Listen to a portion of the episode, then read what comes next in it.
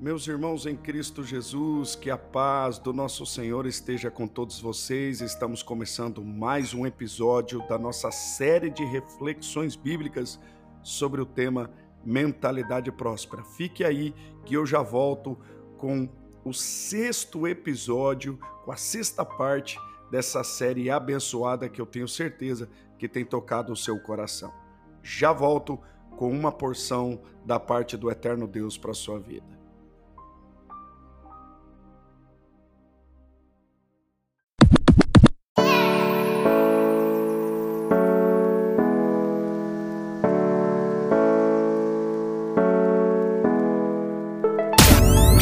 Começa agora mais um podcast com o pastor Júlio César.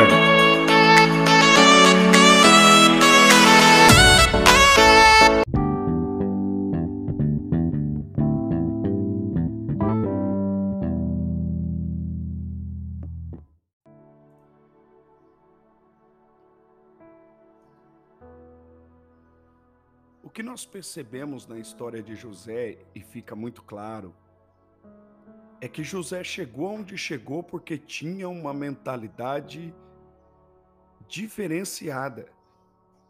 A força mental de José era tão grande que ele se adaptava de maneira excelente em cada fase do processo que o conduziu à realização dos sonhos que Deus tinha dado para ele ainda na casa dos seus pais. José viveu de maneira honrosa o processo dentro da casa dos seus pais.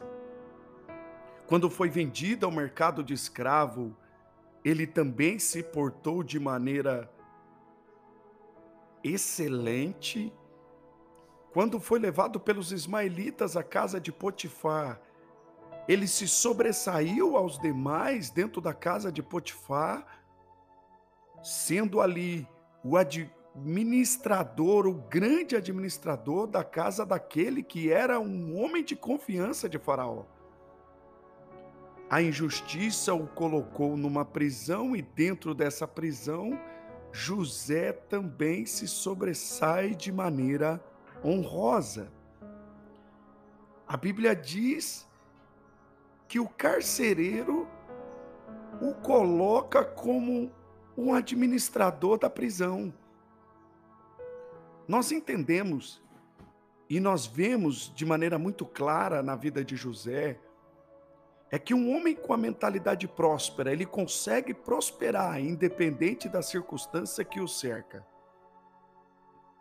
Nós sabemos que prosperidade nada tem a ver com o ter, mas mentalidade próspera faz com que nós venhamos ser, e a prosperidade está no ser, não no ter, até porque tem muitos miseráveis que têm. Tem muitas pessoas que possuem grandes riquezas e são pobres. Porque a prosperidade fala do ser, e José conseguiu ser em todas as circunstâncias que ele se encontrava. Ele ganhou a confiança do pai quando estava dentro da casa do pai. Ganhou a confiança de Potifar quando estava na casa de Potifar. E agora ele ganha a confiança do carcereiro e é convidado a administrar o cárcere. Deus honrou José em todas as etapas da sua vida, mas a honra de Deus foi dada mediante o posicionamento de José. José sabia se posicionar em todas as situações em que se encontrava. José não atraía atenção para si. José não tinha nele orgulho, vaidade, soberba, não, tinha um coração de servo. Porque todo homem próspero, ele está sempre apto a servir. José manteve esse coração de servo, até mesmo com seus irmãos mais tarde. Mesmo seus irmãos os traindo, ele conseguiu servir os seus irmãos. Essa era a mentalidade próspera de José o fazia servir em todas as circunstâncias. Ele zelou pela casa de Potifar. Ele cuidou dos interesses do pai, zelou pela casa de Potifar, auxiliou o carcereiro no cuidado junto à prisão. José estava sempre servindo. Deixa eu te dizer essa verdade. Você foi convidado para servir pessoas. A sua missão está em servir pessoas. Muitas pessoas me dizem, Pastor Júlio, eu não sei qual é o meu propósito. Para se descobrir o seu propósito, você precisa estar servindo. Moisés descobriu o seu propósito na frente daquela sarça quando estava servindo seu sogro Reuel, cuidando das ovelhas que era dele. Davi descobriu o seu propósito quando serviu seus pais, cuidando das ovelhas malhadas de Jessé. Eu sempre digo, quer descobrir o seu propósito? Sirva. Seja bênção na vida das pessoas. Seja bênção na vida de alguém. José, servindo, viu a tristeza do copeiro e do padeiro. José estava triste, eu não tenho dúvida a injustiça o tinha colocado na prisão. Tamanha injustiça, ele foi condenado por algo que ele não fez, mas isso não o permitiu, isso não o impediu deixar de servir, deixar de ver a tristeza de alguém, isso não impediu de ser complacente com a dor do seu próximo ele perguntou por que os demais presos estavam tristes. Tem gente que ao sofrer fica insensível ao sofrer dos outros. Tem gente que no sofrimento fica insensível ao sofrimento dos outros. Às vezes nós achamos que o nosso problema é o pior da face da terra quando tem alguém do nosso lado com sofrimento muito maior. Não fique amargo, sirva alguém. Quem sabe é esse alguém que você vai servir que vai te ajudar a sair da prisão que você está. Mesmo na prisão, José teve interesse, e o interesse dele pelo problema do padeiro e do copeiro fez com que ele chegasse ao lugar que Deus tinha preparado para ele. Deixa eu te dizer algo. Pessoas são portas. E essas portas você precisa, você precisa abrir, porque são elas que serão portas para que você chegue aonde Deus tem preparado para você. Tem gente frustrada com seus sonhos, que frustra o sonho dos outros. Tem gente que deixou de sonhar e impede o sonho dos outros. Tem pai que não sonha, que impede o sonho dos seus filhos. Tem mãe que deixou de sonhar, que impede o sonho dos seus filhos. Gente que se frustrou com seus sonhos impede pessoas de sonhar à sua volta. Mas José não.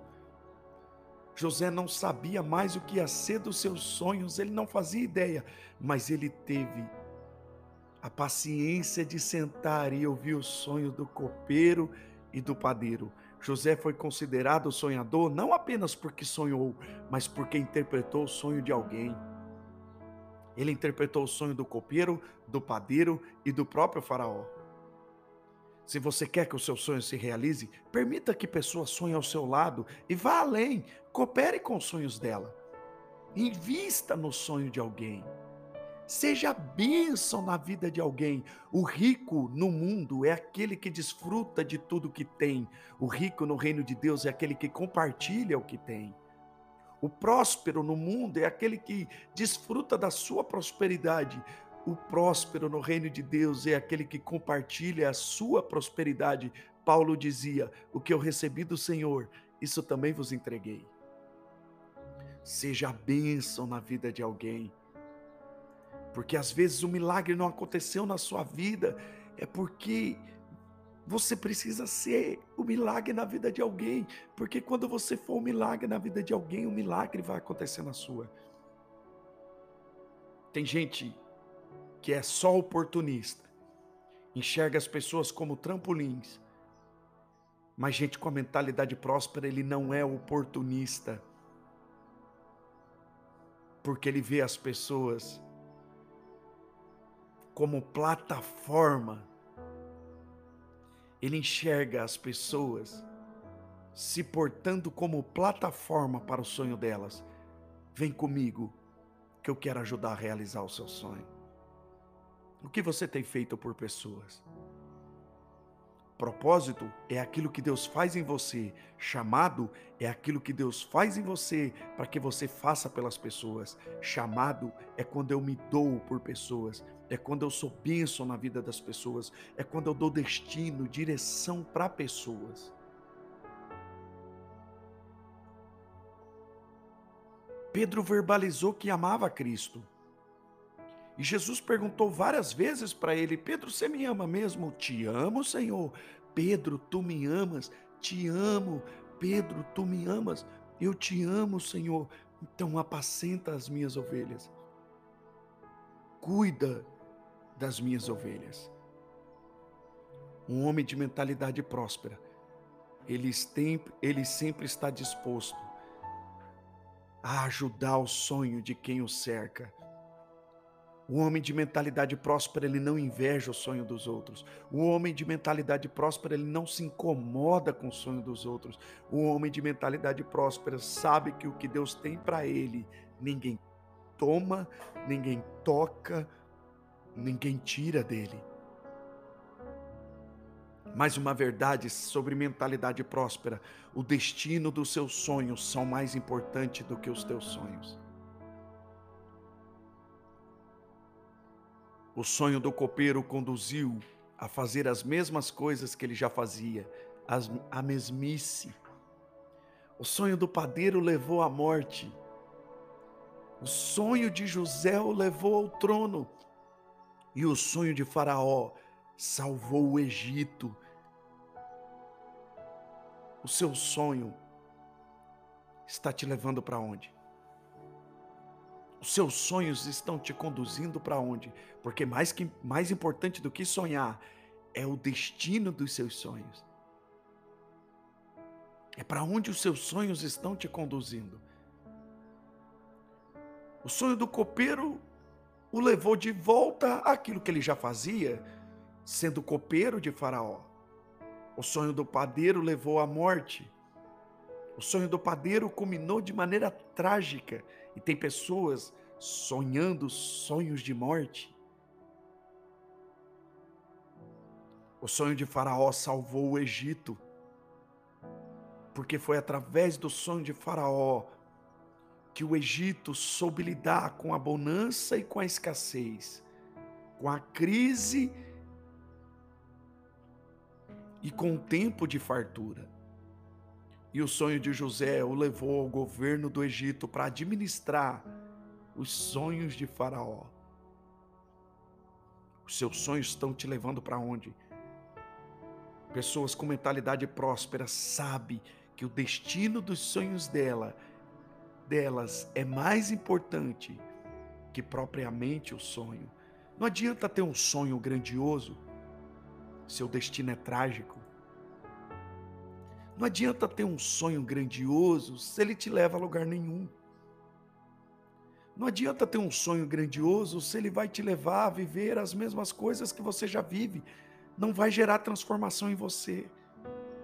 Porque o sonho que faz sentido sonhar é aquele que nasce no coração de Deus. E o sonho que nasce no coração de Deus é o sonho que nos muda, é o sonho que nos transforma, é o sonho que nos molda, é o sonho que Deus faz em nós, para depois fazer através de nós. Pense nisso. E eu encerro mais esse episódio dizendo para você: sirva pessoas, seja bênção na vida das pessoas Interprete o sonho de pessoas, invista no sonho das pessoas. Mas se preocupe com o destino dos seus sonhos. Os seus sonhos estão te conduzindo para onde? Os teus sonhos estão tendo que efeito em você? Eles estão te moldando? Eles estão te moldando? eles estão gerando transformação em você, porque tudo que vem da parte de Deus nos muda, tudo que vem da parte de Deus nos molda, tudo que vem da parte de Deus nos transforma. Que eu recebi do Senhor, isso também vos entreguei. Deus te abençoe.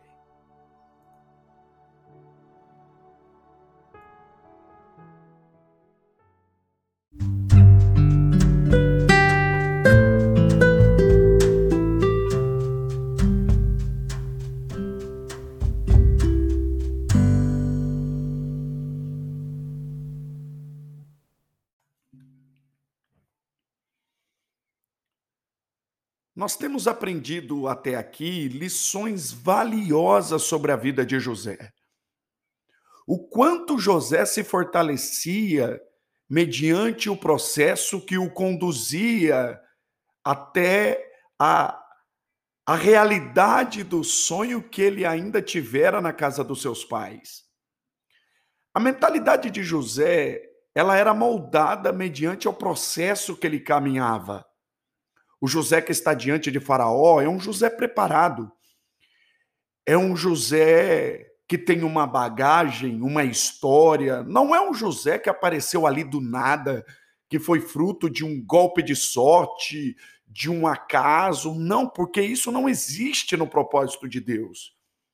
O que existe é um processo que conduz, um processo que nos faz caminhar. O José que está diante de Faraó é um homem preparado, moldado pelas circunstâncias, pelas adversidades, pela rejeição, pela injustiça.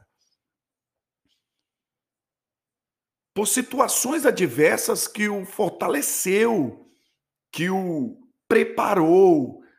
O José que está diante de Faraó, interpretando o sonho de Faraó, é o José com uma mentalidade fortalecida fortalecida pela rejeição dos seus irmãos, fortalecida pela compra dos ismaelitas, pela venda dos ismaelitas, pela injustiça da casa de Potifar, pelo esquecimento que e o anonimato que o conduziu dentro da prisão, pelas noites mal dormidas dentro daquela prisão, pelo abandono que cercou a sua vida naquele momento de prisão. É um José forte, é um José que sabe que está diante de uma oportunidade que não pode ser rejeitada. E ele se posiciona de maneira brilhante.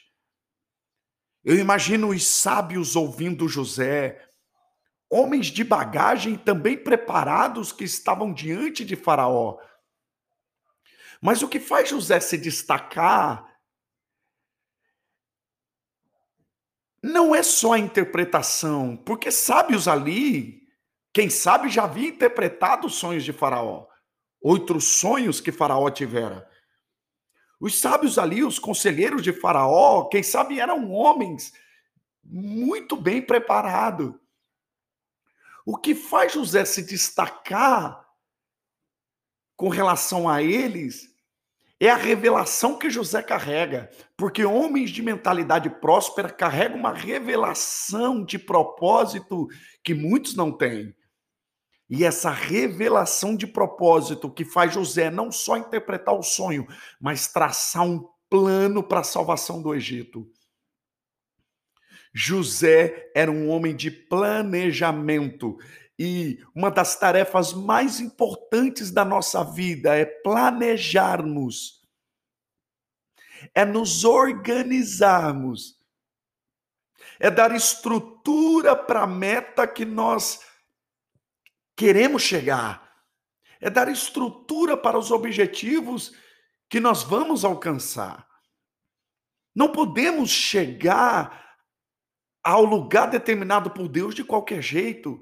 Precisamos ter planejamento, precisamos usar a sabedoria que Deus tem nos dado. Não podemos transferir uma responsabilidade para o céu que é nossa. Não podemos transferir ou esperar que o Deus que, que Deus faça ou que os céus faça aquilo que nós precisamos fazer. Por isso é importante ter um papel e uma caneta. Por isso é importante deixarmos de procrastinarmos. Por isso é importante termos as 24 horas do nosso dia muito bem planejadas. Não tem como levar uma vida na ociosidade e dizer que tem um propósito. Não adianta levar a vida de qualquer jeito e dizer que tem um propósito. Não adianta dormir tarde, acordar tarde e dizer que está se preparando para o que Deus tem preparado para a sua vida. Não. É preciso uma vida planejada. Os grandes homens dessa terra, eles têm planejamento, sabem aonde querem chegar, mas também sabem como vão chegar. José estava diante de Faraó, lhe oferecendo um plano. O Egito tinha muitos sábios, mas esses não conseguiram interpretar o sonho que Faraó transmitia. E José, com a sua sabedoria, soube fazê-lo, conseguiu, através da revelação que carregava. E essa revelação deu a ele estratégia, deu a ele um planejamento. Porque homens de revelação são homens estratégicos. Davi chegou ao trono de Israel, mas começou a governar em Hebron, começou a reinar em Hebron.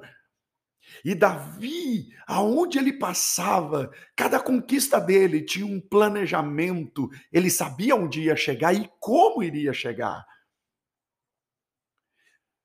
Se você sabe aonde vai chegar, então eu te pergunto como você vai chegar nesse lugar aí que você está pensando agora.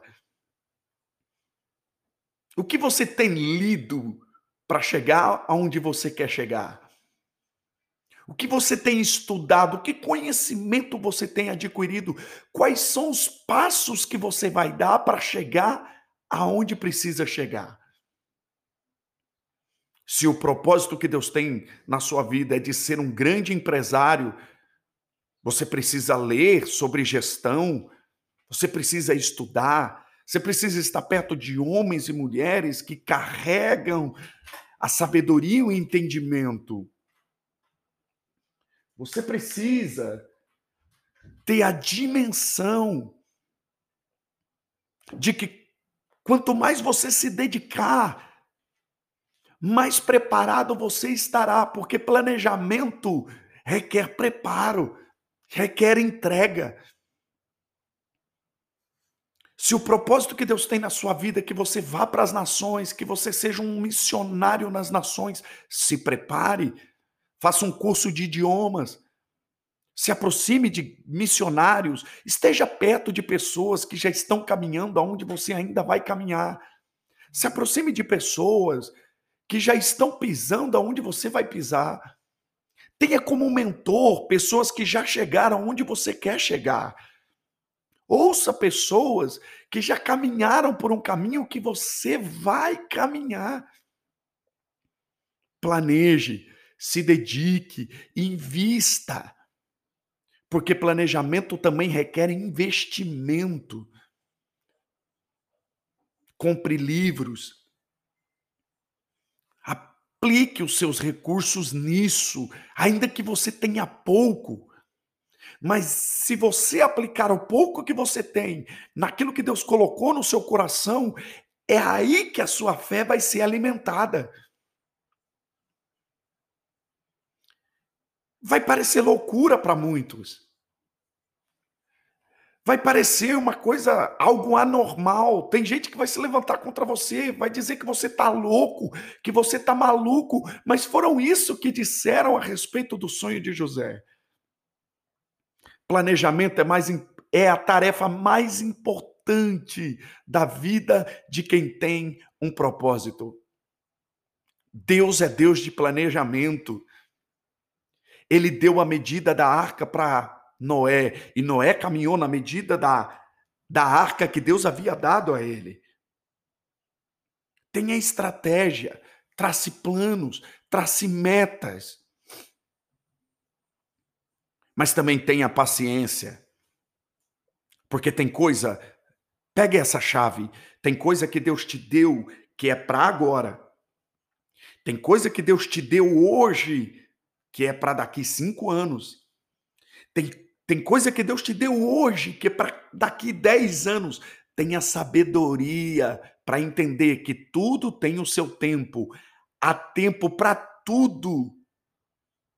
Há tempo para todas as coisas. Salomão escreveu isso. E é preciso ter paciência, não seja engolido pela sua ansiedade. Tenha calma. Homens de planejamento precisam ter paciência, é um passo de cada vez. José passou por vários momentos, várias etapas. Foi odiado pelos irmãos, foi vendido como escravo, foi preso injustamente. É, é, necessário ter paciência dentro da vontade de Deus e entender que o tempo é de Deus. Paciência é construído por meio das adversidades. Quanto mais adversidade vier, mais paciência você vai precisar ter para passar por elas. Não existe atalho no plano de Deus, não busque o caminho mais fácil.